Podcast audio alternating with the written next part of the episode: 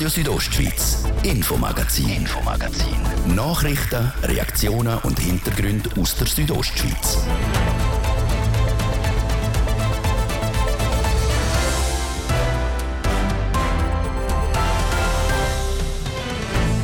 Die Graubündner Kantonalbank sie hat im ersten Halbjahr deutlich weniger verdient. Die GKB hat Turbulenzen an den Märkten auch zu spüren gekriegt. Wir haben den GKB-Direktor im Interview. Den Ferien im Camper, das wollen die Leute immer noch. Wer aber dran ist, ein Wohnmobil zu kaufen, muss viel Geduld haben. Eine Umfrage bei Bündner Reisemobilhändler. Und ab halb sechs im zweiten Teil vom Infomagazin die akute Brandgefahr und es bleibt brenzlig auch die nächsten Tage. Die Situation ist angespannt, wie Sie gesagt haben. Das ist richtig. Es ist sehr trocken. Es ist äh, schon im Frühling sehr trocken gewesen. Es hat nicht wahnsinnig viel Schnee gegeben. Im Süden so, sowieso sehr wenig sagt der Konrad Inkadoff. Er ist der höchste Feuerwehrmann von Graubünden. Und dann sind wir sportlich auch noch unterwegs in der Trail-Running-Szene. Der Davos X-Trails, das ist die Nachfolgeveranstaltung vom Swiss Alpine Marathon. Nebst diesen Themen noch drei andere heute im Infomagazin auf Radio Südostschweiz vom Donnerstag, am 28. Juli. Im Studio ist Martin de Platzes. Guten Abend. Noch Anfangsjahr hat die Graubündner Kantonalbank ihr bestes Geschäftsjahr von allen Zeiten können präsentieren. Ein Rekordgewinn von über 200 Millionen Franken im 2021. Jetzt aber hat auch die GKB Turbulenzen an den Finanzmärkten zu spüren gekriegt. Der Gewinn im ersten Semester ist im Vergleich zur gleichen Vorjahresperiode um ein paar Millionen tiefer ausgefallen. Ich hatte heute Gelegenheit, ein Telefoninterview mit dem CEO der Graubündner Kantonalbank, Daniel Fust, zu führen. Herr Fust, im Halbjahresergebnis der Graubündner Kantonalbank präsentieren Sie ein Gewinn von 103,4 Millionen Franken.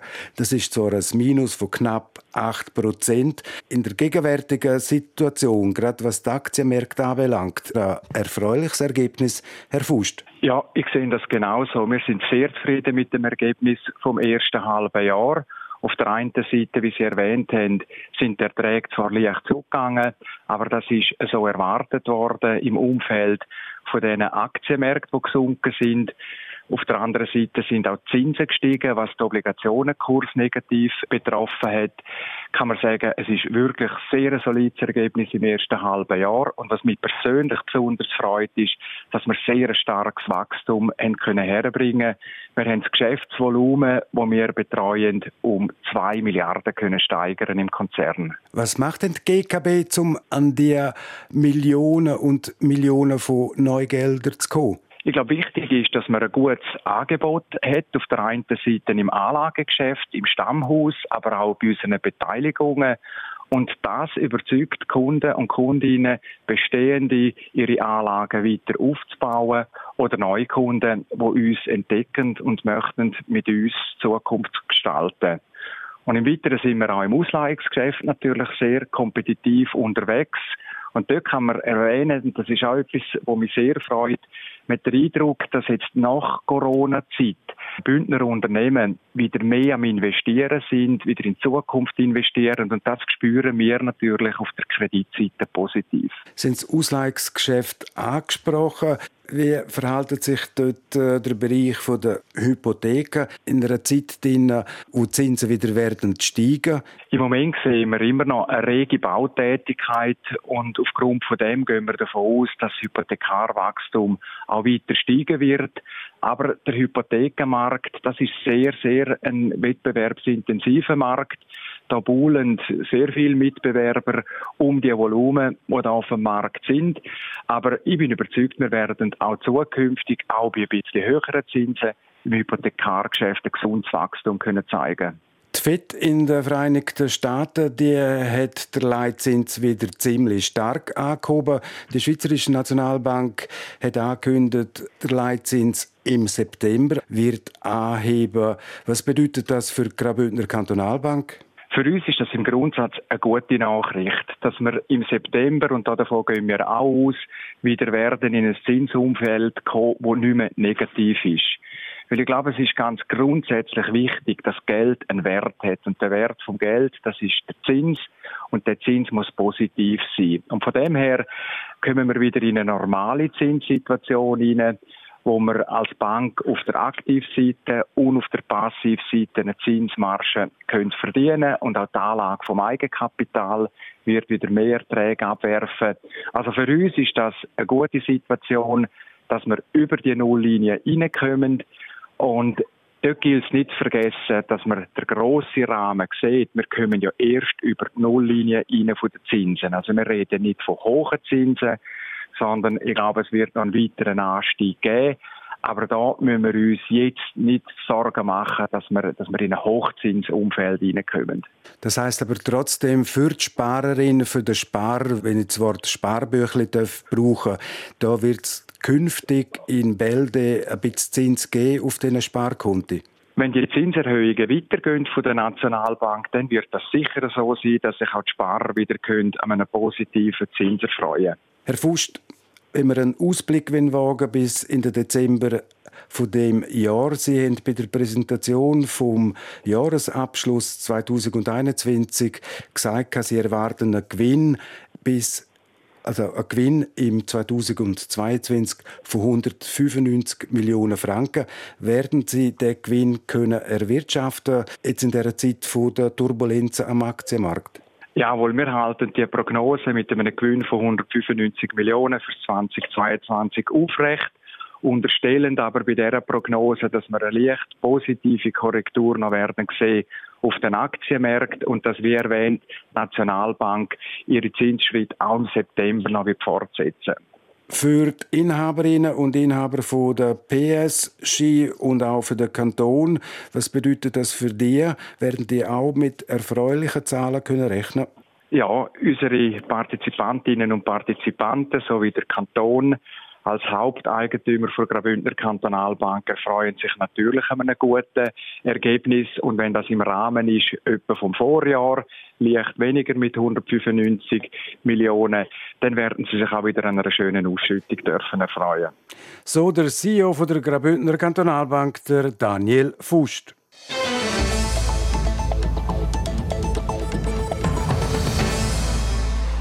Seit die Menschen wegen dem Koga-Coronavirus mit den verschiedensten Einschränkungen haben müssen lernen leben, haben Campingplätze einen Boom erlebt wie noch nie. Und der Boom, der widerspiegelt sich auch im Markt der Wohnmobil. Zwar scheint die Spitze der Verkäufe erreicht zu sein, aber nicht etwa, weil die Leute kein Wohnmobil mehr kaufen wollen. Der Hans-Peter Putzi er hat sich umgelost bei Bündner Reisemobilhändler und weiß, wo das, das Geschäft harzen tut. Mit dem eigenen fahrenden Einfamilienhaus auf Reisen gehen, ist absolut hip geworden. Knapp 80.000 Wohnmobile sind per Ende 2021 in der Schweiz immatrikuliert gewesen. Das sind fast viermal so viel wie noch vor 21 Jahren. Im letzten Halbjahr sind die Immatrikulationen das erste Mal wieder leicht zurückgegangen. Auch in Graubünden sind vom Januar bis Juni 2022 nur noch 84 Wohnmobile neu eingelöst worden. Im Jahr vorher sind es noch 106 gewesen. Allerdings ist der Rückgang nicht aufs Abflachen vom Boom zurückzuführen. Dominik Kapaul von der Garage Kapaul in Unterfatz bestätigt. Beim Verkauf sieht es so aus, dass die Nachfrage auch gross da ist. Ähnlich tönt es bei Olivia Stock von Garage Stock in Zitzers. Wir merken äh, keinen Rückgang, einerseits von der Nachfrage für neue Fahrzeuge, aber auch von den Fahrzeugen, die wir verkaufen. Äh, wir sind da immer noch voll im Boom drin. Und auch der Roland Meyer vom Camperhaus Chur sagt. Interesse ist nach wie vor da, ist immer noch ungebrochen, nicht mehr ganz so groß wie die letzten zwei, drei Jahre. Dass es nicht mehr ganz so groß ist, hängt schlicht und einfach mit dem Lieferproblem der Hersteller zusammen. Und das bedeutet dann längere Wartezeiten. Bei den Herstellern selber ist nicht mal das Problem, dass sie nicht zu produzieren kommen, sondern das Problem ist, dass Einzelteile von ihren Zulieferern fehlen und Fahrzeuge nicht fertiggestellt werden können. Weiss der Dominik Karpaul. Er war vor ein paar Wochen bei einem Hersteller in Deutschland zu Besuch. Gewesen. Dort stehen momentan über 1000 Fahrzeuge um das Werk herum, die man nicht fertigstellen kann, sei es wegen Scheiben oder vor allem bei den Wohnmobil wegen elektrischer Teile, Wasserhähne, ja, so Sachen, die die Fertigstellung einfach verzögern. Die Teile fehlen, weil die weltweiten Lieferketten wegen Corona und dem Krieg in der Ukraine gestört sind. Wer heute ein Wohnmobil bestellt, muss Monate, ja sogar Jahre warten, bis es dann endlich mal geliefert wird.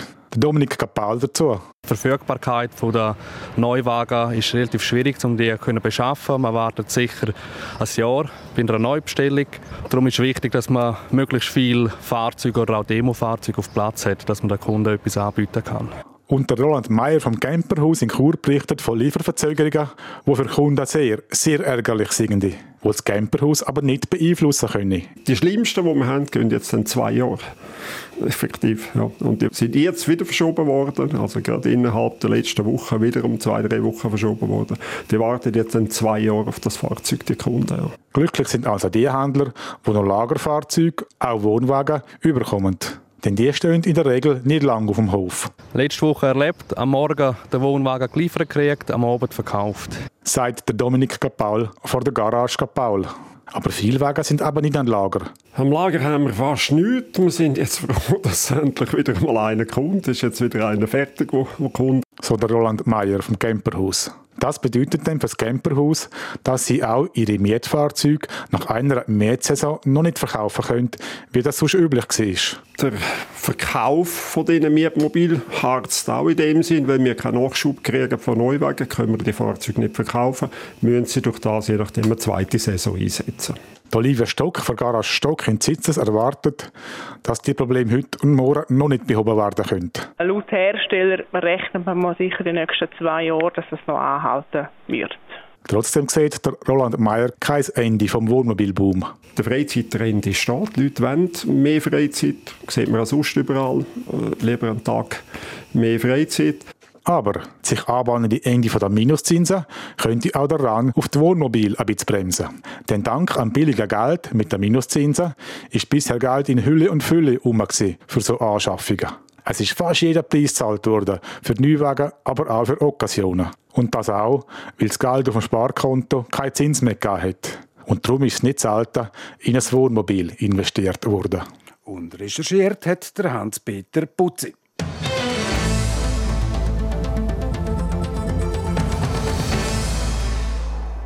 Wie in den anderen Branchen fehlt es vor allem auch in der Hotellerie an Personal. Dem Zustand soll jetzt unter anderem ein Projekt aus der Patscha helfen.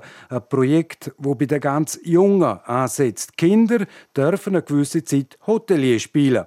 Und zwar im Hotel Schweizerhof auf der Lenzerheide.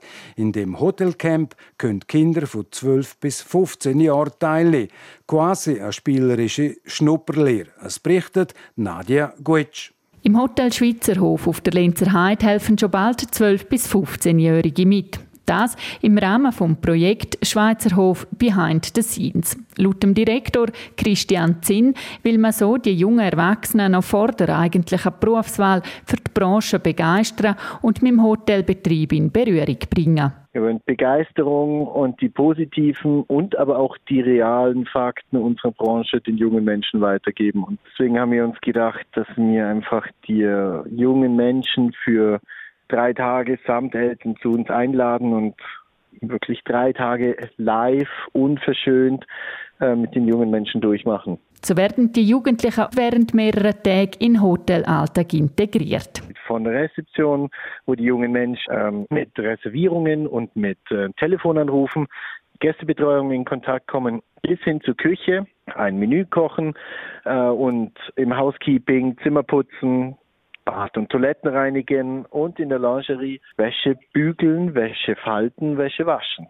Die Idee zum Projekt kommt dann aber nicht etwa von ihm selber, sondern von jungen Nachwuchskräften, die im Rahmen vom Förderprogramm vom Swiss Economic Forum und Hotellerie Suisse Vorschläge für die aktuellen Branchenprobleme ausgearbeitet haben.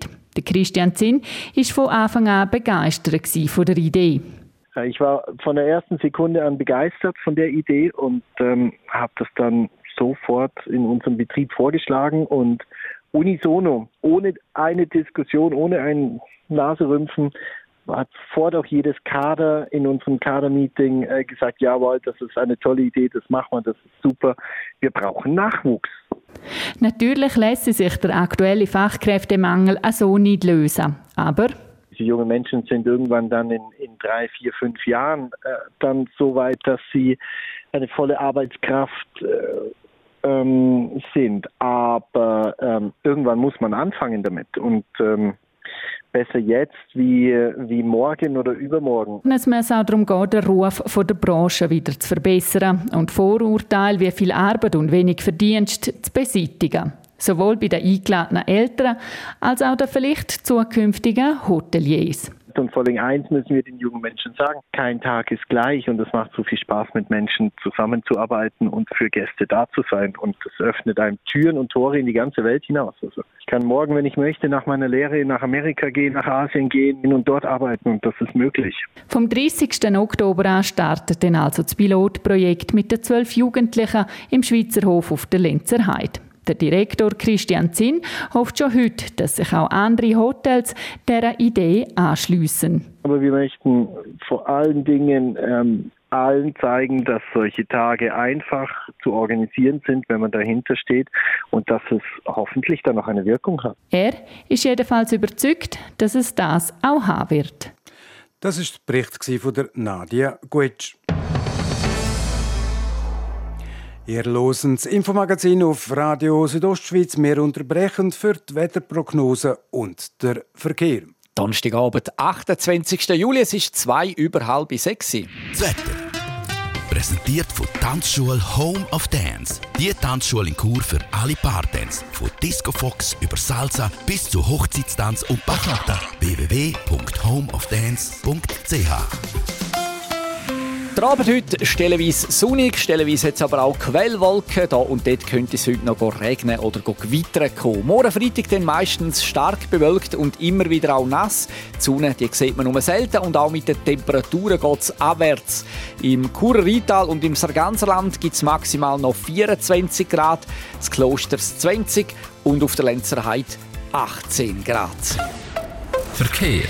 A13 Dusis Chur, da haben wir Stau oder stockenden Verkehr zwischen Rotenbrunnen und Reichenau. Das wegen Verkehrsüberlastung mit einem Zeitverlust von bis zu einer Viertelstunde. Sonst sieht es gut aus. Weitere Meldungen haben wir keine Freude. Wir wünschen allen unterwegs eine gute und eine sichere Fahrt. Verkehr. Ich gebe zurück in die Redaktion zum Martin de Platzes. Radio Südostschweiz, Infomagazin, Infomagazin. Nachrichten, Reaktionen und Hintergründe aus der Südostschweiz.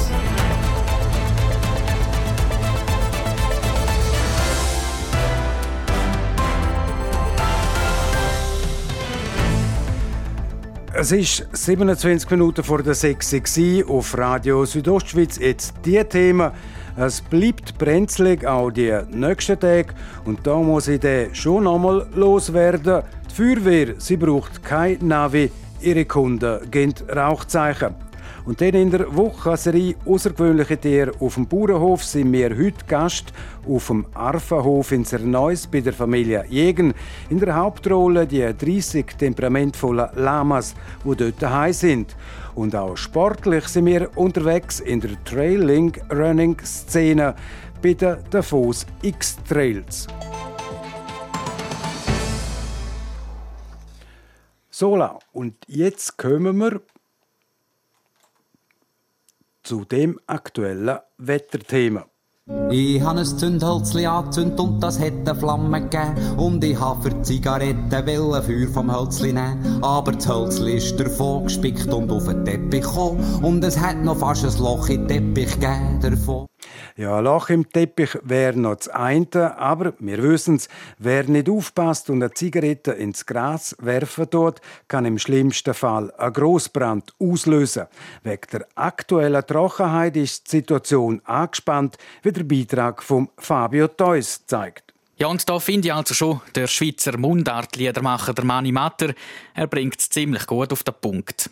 Wie du schon gesagt hast, Martin, kann schon ein weggeworfener Zigarettenstummel verheerende Auswirkungen haben. Es hätte einen Brand im Quartier und es hätte die Feuerwehr müssen kommen, hätte gehornet in den Straßen und der Schluch vom Wagen genommen und sie hätte Wasser gespritzt und das hätte gleich nichts genützt und die ganze Stadt hat brennt, das hätte nichts mehr geschützt. Ja, dass gerade die ganze Stadt brennt, ist dann doch ein bisschen übertrieben und trotzdem, wir müssen aufpassen. Es ist außerordentlich trocken und darum gilt in den meisten Regionen von Graubünden ein absolutes Feuerverbot. Das heisst, Feuer machen außerhalb vom Siedlungsraum ist absolut verboten. Auch fest eingerichtete Feuerstellen dürfen nicht gebraucht werden. Schon ein kleiner Funke kann ein Feuer auslösen. Die Situation ist angespannt, wie Sie gesagt haben. Das ist richtig. Es ist sehr trocken. Es ist äh, schon im Frühling sehr trocken gewesen. Es hat nicht wahnsinnig viel Schnee gegeben. Im Süden so, sowieso sehr wenig. Sagt der Konradin Kaduff. Er ist Bündner Feuerwehrinspektor und somit der höchste Feuerwehrmann von Graubünden. Ich habe ihn heute Mittag zum Interview getroffen und von ihm wissen, was die aktuelle Trockenheit für die Feuerwehr im Kanton bedeutet. Für die Feuerwehr ist es nicht außerordentlich. Wir haben auch schon solche Sommer gehabt, wo es relativ trocken war oder auch sehr trocken war. Äh, die Feuerwehr sind bereit. Äh, wir kennen die Situation und von dem her ist es nichts Besonderes. Man hat eigentlich in dieser Situation, wo es so trocken ist, gar keine höhere Aufmerksamkeit oder schaut man da schon noch mal genauer her? Mal, man tut sicher ein bisschen genauer herschauen. Das ist sicher so. Die äh, Führungskräfte, Kommandanten und äh, mögliche Einsatzleiter sind sicher ein bisschen aufmerksamer, schauen vielleicht ein bisschen mehr als äh, das, was man herschaut, wenn es wenn es nicht so trocken ist oder wenn die Gefahr sicher kleiner ist. Was heißt das ähm, Heranschauen? Also sind denn die Feuerwehrleute auch konkret unterwegs, kontrollieren irgendwie spezielle Stellen, wo vielleicht äh, dort das Feuer ausbrechen, wie Grillstellen oder so? Grundsätzlich hat die Feuerwehr keine polizeiliche Aufgabe, also etwas kontrollieren ist nicht die Aufgabe die Feuerwehr. Äh, natürlich, wenn man ein bisschen sensibilisiert ist, schaut man vielleicht hinterher, wenn man so vorbeiläuft äh, an einer Feuerstelle, so schaut man vielleicht genau her und wenn, wenn dort noch etwas wäre, würde man sofort eingreifen. Und die Anspannung ist immer ein bisschen da, es kann ja immer ein bisschen etwas passieren. Ähm, auch auch wenn es viel regnet, haben wir die andere Situation, das haben wir ja letztes Jahr vielleicht gehabt, wo die heftigen Gewitter oder auch Umwetter da ist man immer, als Feuerwehrinspektor ist man natürlich immer ein bisschen angespannt und die Situation mit der Trockenheit verschärft es vielleicht noch ein bisschen in dieser Hinsicht. Was heißt eigentlich ein absolutes Feuerverbot? Heißt das, wir dürfen am 1. August auch kein Feuerwerk laufen lassen? Dort, wo es absolutes Feuerverbot ist, ist das verboten. Das ist äh, außerhalb des Siedlungsgebiets, so ist es definiert. Und dort ist es absolut. Und absolut heißt kein Feuer, also auch kein Feuerwerk. Innerhalb des Siedlungsgebiets dort haben die Gemeinden die Hoheit zum entscheiden, wie sie das durch, äh, umsetzen. Juli ist auch immer so ein bisschen Ferienzeit. Feuerwehrleute sind zum Teil auch in der Ferien. Ist das auch so ein bisschen, halt der Juli, so Zeitraum, wo ihnen zum Teil ein bisschen Sorgen macht, gerade jetzt auch, weil es so trocken ist? Ja, das ist richtig, es ist Ferienzeit. Äh, auch, auch Feuerwehrleute machen Ferien und sind äh, ortsabwesend teilweise. Aber unsere Feuerwehren sind so aufgestellt, dass das auch drinnen liegt, damit die Sicherheit gewährleistet ist. Also die Sicherheit ist gewährleistet. Ein anderer Aspekt noch, weil es so trocken ist, geht ja geht der Wasserpegel zurück von den Seen und äh, von den Flüssen. Ist das im Einsatz für euch ein Problem, gerade dann, wenn es brennt, wenn man Wasser holen sollte? Das äh, macht uns sicher ein bisschen äh, Sorgen, wenn die äh, Hauptflüsse vor allem dann wenig Wasser führen. Ähm, wir haben teilweise die Seen und, oder auch Löschwasserbecken, wo einen bestimmten Vorrat an Wasser zur Verfügung haben, wo man darauf zurückgreifen könnte. Aber es ist eine zusätzliche Herausforderung, wenn man dann kein Löschwasser hätte. Wie angespannt ist jetzt gerade die Situation? Also gibt es Regionen im Kanton Graubünden, die da besonders betroffen sind, dass das Wasser stark rückläufig ist? Ja, im Süden haben wir schon den Frühling eigentlich gesehen. Das heißt, Mesolcina zum Beispiel äh, hat dann äh, der Hauptfluss schon wenig Wasser geführt und das hat sich nicht bessert. Also im Süden die Situation ist dort sicher recht angespannt, aber äh, auch das ist auch die Region, wo man die Löschwasserbecken zur Verfügung hat. Also äh, von dem her sind wir dort recht gut aufgestellt. Also wenn es um einen größeren Waldbrand kommt, dann wären wir in der Lage, von Seiten Feuerwehr zum genug Wasser Wasser äh, herbeizuführen. Wir wären in der Lage, um das zu machen, je nachdem halt mit äh, längeren Strecken, wo man zurücklegen Wassertransport organisieren oder auch Flüge, wo dann natürlich einen Einfluss hat auf die Ausbreitung vom Feuer, aber es wäre möglich, ja. Also, auch wenn es sehr trocken ist und ein absolutes Feuerverbot gilt, sollte es zum Brand kommen, dann sind die Feuerwehren in Graubünden parat und einsatzbereit. Damit es aber schon gar nicht so weit kommt, ist Sicherheit das oberste Gebot. Darum gilt, bitte aktuell nicht umführen. Aber das Holzli ist davon gespickt und auf den Teppich gekommen. Gott sei Dank, dass es vom Teppich wieder fort hat genommen.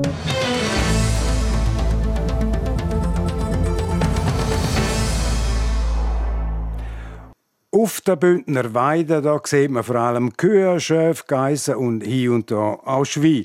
In der Woche, wo wir über Tiere auf den Bauernhöfen in einer Serie berichten, spielen heute die Lamas eine Hauptrolle. Unsere Reporterin Jasmin Schneider ist in Prättigau einen Besuch gemacht auf einem Hof, wo eine Lama-Herde daheim ist.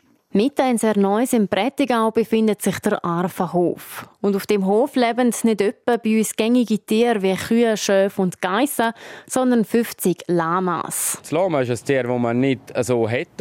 Es ist etwas anderes. Ich bin einer, der gerne ein bisschen etwas anderes macht als alle anderen. Und ja, so hat man die Lama. Und das ist ein Tier, wo ein ruhiges Tier, ein feinfühliges Tier und ein interessantes Tier im Allgemeinen. Sagt Rico Jecken, er führt zusammen mit seiner Frau Larissa der Arfenhof in Serneuss. Schon seine Eltern haben Lamas gehalten. Wo er im Jahr 2016 den Hof übernommen hat, ist darum klar gewesen, dass er nicht wieder auf Kühe oder Geissen umsteigt. Stattdessen hat er seine Herde gerade aufs Doppelte aufgestockt. Ich bin ja sozusagen fast aufgewachsen mit der Lama und für mich war das nie ein Thema, um sozusagen wieder umstellen auf Milchvieh oder Geiss, wie wir vorher hatten. Mir hat das fasziniert, mit den Touristen, mit den Gästen zu arbeiten und mit den Tieren, das ganze Zusammenspiel ist halt das, was interessant ist für mich. Der Rico Jecken nutzt seine Tiere für verschiedene Sachen. So hat er ein paar Tiere für Zucht und die Fleischproduktion. Außerdem stellt er Wolle aus dem Fell der Lamas her. Dort tut man alle zwei Jahre scheren. Die Wolle geht in die Wollspinnerei, wird dort gewaschen, gekardert und gesponnen, kommt wieder zurück. Und wir machen aus der gekarderten Wolle machen wir Kopfküsse Duvet. Und aus der gesponnenen Wolle tun wir Kappelismen, Handschalismen und so dieser Zeug. Oder man kann es auch aus der Wollknäuel kaufen und selber lesen. Und dann bietet der Rico Jecken auch noch Lama-Tracking an. Das ist eine Art geführter Spaziergang mit den Lamas. Und das hat schon für das ein oder andere lustige Erlebnis gesorgt. Wir haben auch schon Poltertrekking gehabt, Zweitagestrekking mit Polterfrauen. Es ist also, es ist sehr lustig Wir sind am Morgen gestartet und bis am Mittag hat man da halt so viel der Champagner und so Zeug haben da die Frauen mitgekommen ja, es war noch lustig. Am Schluss haben die halt Lama die Frau geführt und nicht umgekehrt. Aber es, ja, es war noch lustig. Reich wird die Familie Jecken von den Lamas nicht. Es kommt immer darauf an, wie hoch die Nachfrage nach dem Produkt vom Hof und am Lama-Tracking sei. Es ist, wenn ich ehrlich bin, es ist knapp. So haben wir den ganzen Betrieb eigentlich auf sozusagen wackeligen Beinen, weil ich weiß nicht, läuft es ihr Wolle gut, läuft es ihr Zucht gut, läuft das Trekking gut. Wenn gar nichts läuft, ist es nicht gut. Wenn es gut läuft, ist es gut. Also ist es so ein bisschen schwierig. Damit es Ende Monat gleich aufgeht, gehen Larissa und der Rico Jecken beide auswärts arbeiten.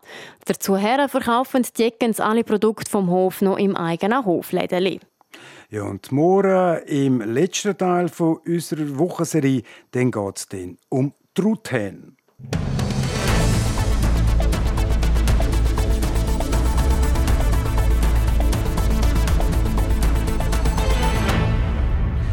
Er ist über Jahrzehnte der bekannteste Lauf Laufanlass in Graubünden der Swiss Alpine Marathon in Davos, der Lauf über Stock und Stein und über eine ultra lange Distanz.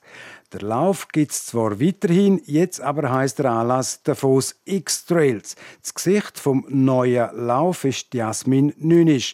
Die einheimische achtfache Siegerin vom Swiss Alpine sitzt jetzt im Organisationskomitee und betreut auch die Spitzenathleten. Unser Redaktor Hans-Peter Putzi, er ist selber auch ein paar Mal am Start vom Swiss Alpine. Er hat mit der Jasmin Nünisch geredet und zuerst von ihr wissen, warum der Lauf jetzt X-Trails heißen tut. Ja, das sind ähm, verschiedene Gründe, weil wir jetzt auch einen neuen Vorstand haben. Und dann haben wir gefunden, wir wollen eigentlich auch einen neuen Namen, dass man sieht, dass es auch eine neue Dachorganisation ist. Jasmin, der Name Swiss Alpine ist bekannt. Jetzt muss ein neuer Name bekannt gemacht werden. Das dürfte nicht einfach sein. Das ist sicher, dass es auch wieder ein bisschen Zeit braucht. Aber Swiss Alpine Marathon in Davos, das ist doch einfach der grosse Name gewesen. Aber ähm, wir haben einfach aus gewissen Gründen den Namen nicht können übernehmen. Wir hätten den gerne übernommen. Aber der, der Herr Duffli hat gefunden, er will gerne etwas Swiss Alpine weiterführen im Kanton. Und wir haben dann gesagt, okay, dann machen wir etwas mit einem neuen Namen. Und ich denke, es braucht zwei, drei Jahre, haben wir uns gegeben.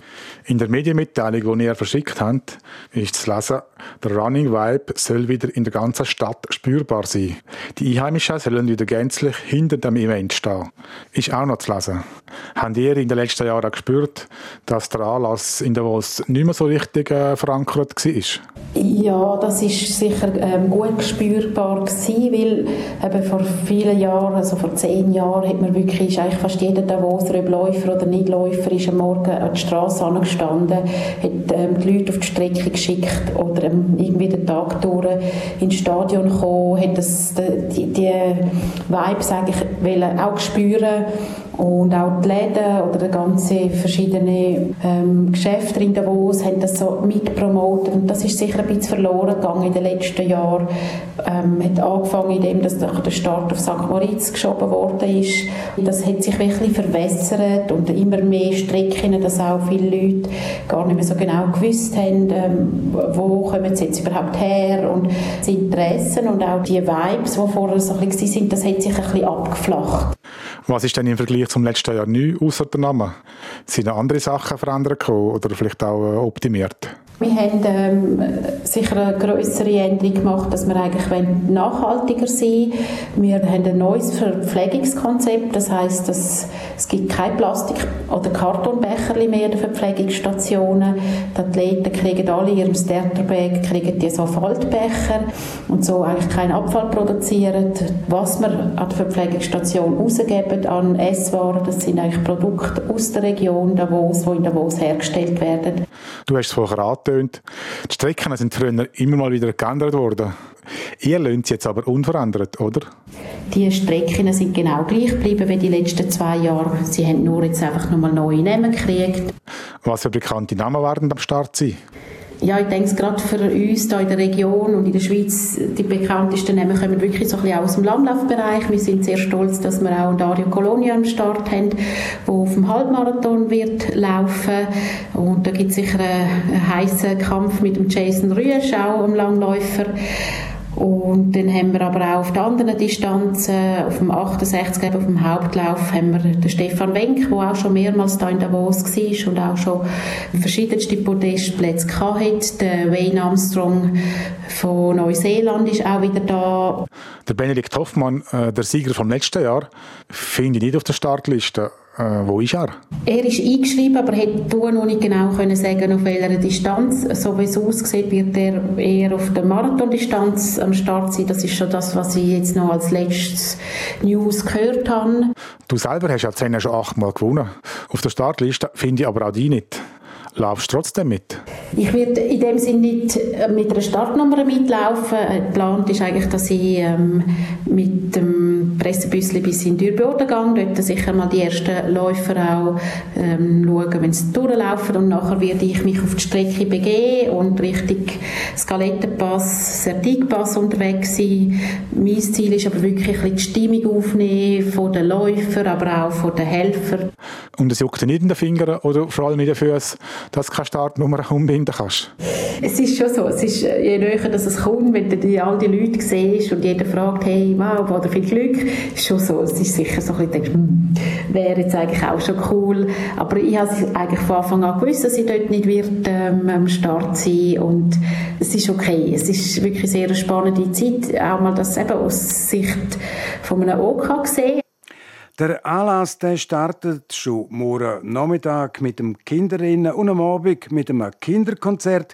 Der Startschuss zum Königslauf über 68 Kilometer ist dann am Samstagmorgen am 7. im Sportzentrum Davos. RSO Sport. Präsentiert von Metzgerei Mark. Ihres Fachgeschäft für Fleischspezialitäten aus Graubünden in Chur, Langquart und Schiers. Echt einheimisch. Metzgerei-mark.ch und Sportmeldungen von heute auch vom Hans-Peter Putzi. Der Sebastian Vettel mag nicht mehr im Kreis fahren. Der deutsche Formel-1-Fahrer hört nach der laufenden Saison auf. Seine Ziele haben sich verändert, hat er auf Instagram geschrieben. Jetzt sieht die Familie wichtiger, als im Rennauto zu gewinnen. Er will seine Kinder aufwachsen sehen. Der 35-Jährige fährt für das Team Aston Martin. Zwischen 2010 und 2013 ist er viermal in Folge Weltmeister geworden. Hier im Cockpit von Red Bull. Und er haust schon lange in der Schweiz, im Thurgau. Zum Tennis. Die 29-jährige Zürcherin Viktoria Golubic steht in Warschau im Viertelfinal. Die WTA Nummer 103 hat die Französin Kristina Mladenovic im Achtelfinal geschlagen. Und das in drei Sätzen. Und dann noch Blick auf heute Abend und zum Fußball. Der FC Basel die Young Boys Bern und der FC Vaduz stehen am Abend im Einsatz. Das Ziel ist die Europa League-Qualifikation. Basler haben das Hinspiel gegen die Crusaders Belfast mit 2 zu 0 gewonnen. Jetzt geht es auswärts in Nordirland um die Quali für die dritte Runde. IB hat seinen ersten Durchgang auch gewonnen. Beim lettischen Verein FK Lepeja haben die Berner mit 1-0 gewonnen. Diesen Vorsprung wollen sie heute Abend daheim im Wankdorf verwalten. Und Vaduz kriegt mit dem slowenischen Vertreter FC Koper zu tun. Das Hinspiel in Slowenien haben die Liechtensteiner mit 1-0 gewonnen. RSO Sport. Präsentiert von Metzgerei Mark. Ihres Fachgeschäft für Fleischspezialitäten aus Graubünden in Chur, Langquart und Schiers. Echt einheimisch. Metzgerei-mark.ch Sola, es ist präzise acht Minuten vor dem 6 und damit ist es das, das Infomagazin auf RSO vom Donnerstag, am 28. Juli. Das kann nachgelost werden im Internet auf südostschweiz.ch-radio oder auch als Podcast. Das nächste Infomagazin gibt es wieder morgen wie gewohnt ab dem Viertel ab 5 natürlich noch hier auf RSO. Am Mikrofon sagt für heute auf Wiederhören der Martin de Platzes. Einen guten Abend, Docken. Radio Südostschweiz, Infomagazin, Infomagazin. Nachrichten, Reaktionen und Hintergründe aus der Südostschweiz.